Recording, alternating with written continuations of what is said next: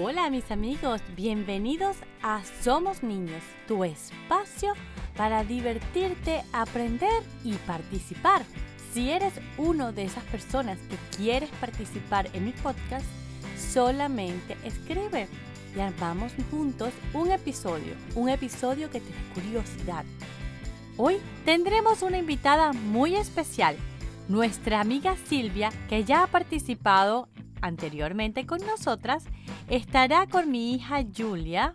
Haremos un podcast sobre los podcasts. Espero que lo disfruten. Las novelas en la radio y los audiocuentos eliminarán la imprenta.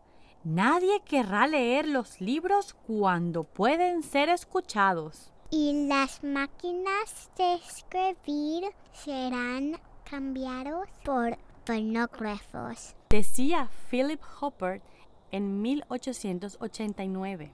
La gente acabará leyendo con los ojos. También sugería el futurista Edward Bellamy.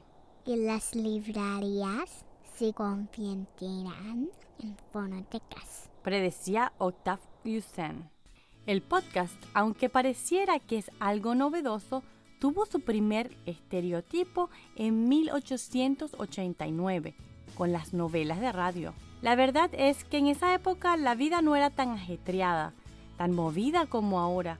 Así que aunque muchos predijeron la terminación del papel y la entrada al fanatismo de la radio, no fue sino hasta ahora que empieza a crecer cada día más. ¿Cuántos de ustedes van a actividades después del cole? ¿Cuántos viajan en tren o cuántos van en carro? cuántos minutos en tráfico. Hoy en día nuestros días están llenos de actividades. Imagínense la vida de las mamis y los papis. Es muy pesada. Cierren los ojos y piensen qué tan pesado puede ser. Como una gandola, un elefante. Los días de los papis y las mamis contienen tantas cosas, trabajo, limpiar, administrar la casa, cuidar de los hijos, que ustedes son lo más importante para nosotros. Todos los segundos de nuestras vidas nos preocupamos que estén sanos, que tengan ropa limpia, un hogar lleno de diversión y amor, llevarlos a las actividades, a jugar con sus amigos, protegerlos de los monstruos en las noches y puedo seguir contando. Pero también queremos aprender de cosas nuevas y divertidas. Ver televisión y leer un libro es riquísimo, pero no podemos hacer muchas cosas mientras disfrutamos de ellos. Con podcast podemos escuchar mientras hacemos labores como lavar la ropa, los platos o cocinar. ¿Cuándo ustedes escuchan podcast?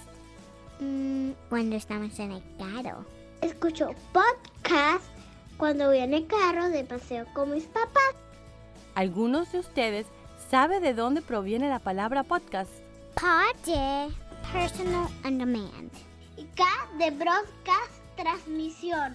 Sí, y este término no se usó sino hasta el 2004, cuando el periodista inglés Ben Hammersley publicó un artículo hablando de lo económico que es producir un programa de radio en línea y que es una plataforma ideal para que el receptor se mantenga al corriente con la información del emisor, porque puede escucharlo el tiempo que desee y además que la audiencia puede ser internacional, que comparado con la radio, la audiencia no puede ir más allá de lo local.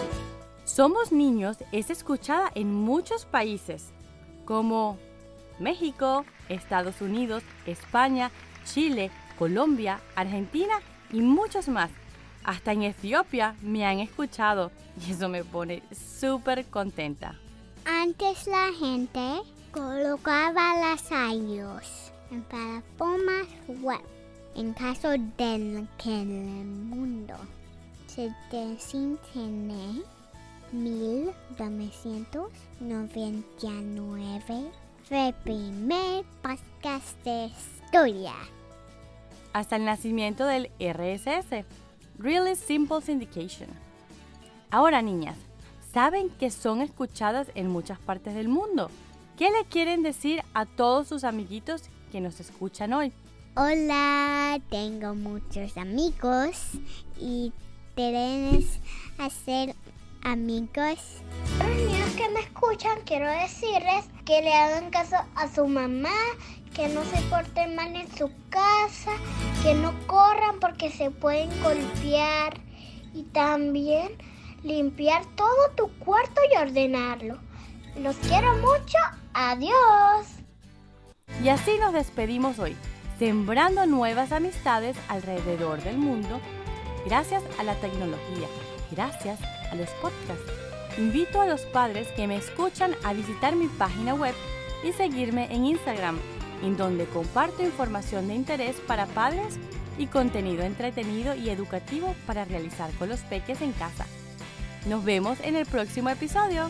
Somos los niños y nos gusta jugar. Niños, nos gusta jugar.